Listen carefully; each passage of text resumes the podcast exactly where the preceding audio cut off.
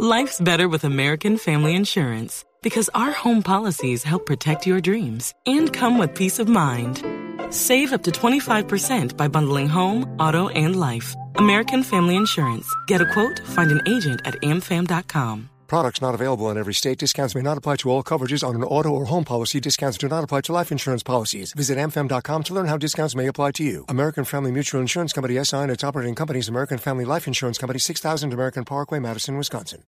3 de la tarde, 34 minutos. Las noticias, las más importantes a esta hora en Blue Radio. En medio de la polémica por la denuncia del general Luis Mendieta sobre restricciones que habría a miembros de las fuerzas militares que habían sido secuestrados por las FARC en el marco de la mesa de víctimas en La Habana, Cuba, el equipo negociador del gobierno aseguró que no hay vetos para los afectados por el conflicto armado. Lexi Garay.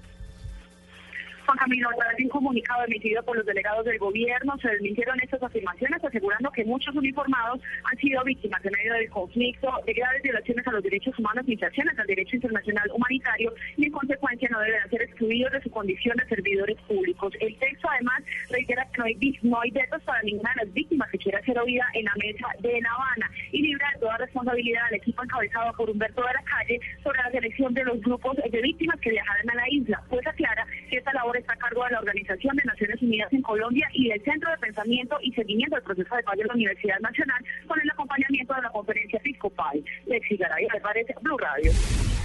El pueblo democrático entablará una tutela contra el Senado de la República luego de que se negara la realización de, un debate de control político contra el hoy senador Álvaro Uribe Vélez. Detalles con Simón Salazar. Luego de que se hundiera la propuesta del senador Iván Cepeda de citar a control político al senador y expresidente Álvaro Uribe Vélez por parapolítica, el pueblo democrático informó que podría interponer una tutela contra el Senado de la República en los próximos días. El vocero de la Cámara de Representantes del pueblo democrático, Alirio Uribe Muñoz, aseguró que es muy grave que se niegue la realización de un debate de control político cuando hay de por medio denuncias de crímenes muy graves. Primera vez en la, en la historia se vota de manera nominal una proposición y se le niega a este senador de oposición el derecho a hacer el control político. Eso viola ostensiblemente la Constitución, viola los derechos de participación política, viola los derechos de las minorías. El representante informó también que se reunirán con la bancada de Cámara y Senado y dependiendo de lo que se acuerde entre los distintos voceros podrían decidir interponer una tutela. Simón Salazar, Blue Radio.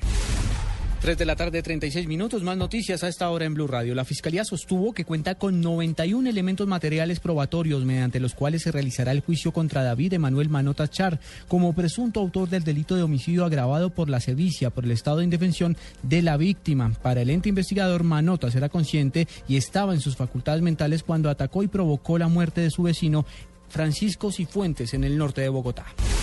El concejal Diego García Bejarano aseguró que por falta de control, el desorden administrativo y financiero y algunos problemas con los contratistas que manejan el tema de basura cero en Bogotá, las metas propuestas en el plan de desarrollo por el distrito no se podrán cumplir en lo que resta de la alcaldía de Gustavo Petro.